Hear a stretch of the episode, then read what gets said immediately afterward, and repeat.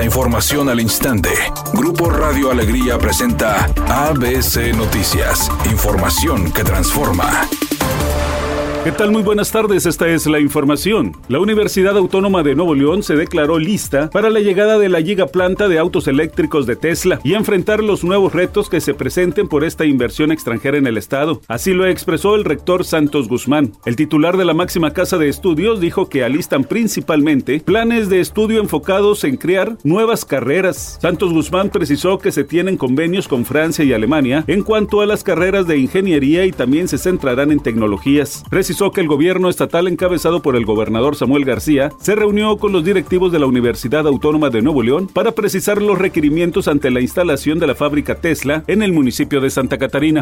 En audiencia celebrada en el Centro de Justicia Federal en el Estado de México, radicado en el Penal Federal de Alta Seguridad El Altiplano, la Fiscalía General de la República notificó a Ovidio Guzmán López, alias El Ratón, hijo del ex líder del cártel de Sinaloa Joaquín El Chapo Guzmán, de la solicitud de extradición extradición en su contra por parte de las autoridades de los Estados Unidos que lo acusan de delitos de crimen organizado. De acuerdo con el Tratado de Extradición México-Estados Unidos, a partir de esta diligencia, un juez decidirá si Ovidio Guzmán López debe quedar sometido o no a un juicio de extradición.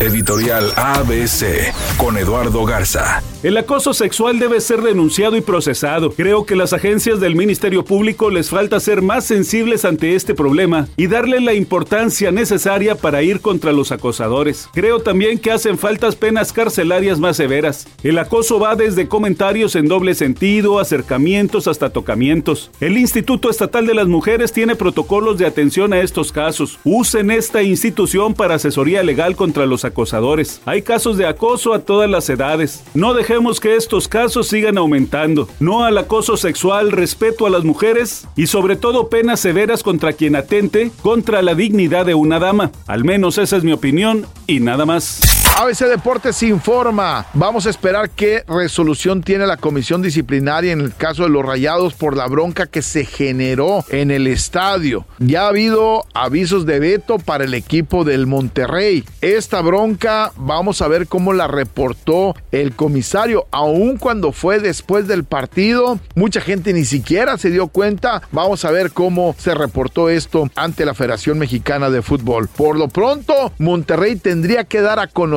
quiénes son los rijosos y no volverlos a dejar entrar a un partido a esta bola de barbajanes. Después de haber anunciado su gira por Latinoamérica, en la que se incluía México y no Monterrey, The Weeknd tuvo a sus fan regios en vilo durante meses. Sin embargo, la espera por fin terminó, ya que hoy martes anunció que vendrá a la metrópoli. Su tour por estadios llegará al estadio BBVA el próximo 26 de septiembre del 2023. Hasta el momento se desconoce el costo de los boletos. En esta serie de conciertos, el cantante canadiense estará acompañado de Kai Tranada y Mike Dean, quienes serán los encargados de abrir todos los shows. Temperatura en Monterrey 30 grados centígrados, redacción y voz Eduardo Garza Hinojosa. Tenga usted una excelente tarde. ABC Noticias, información que transforma.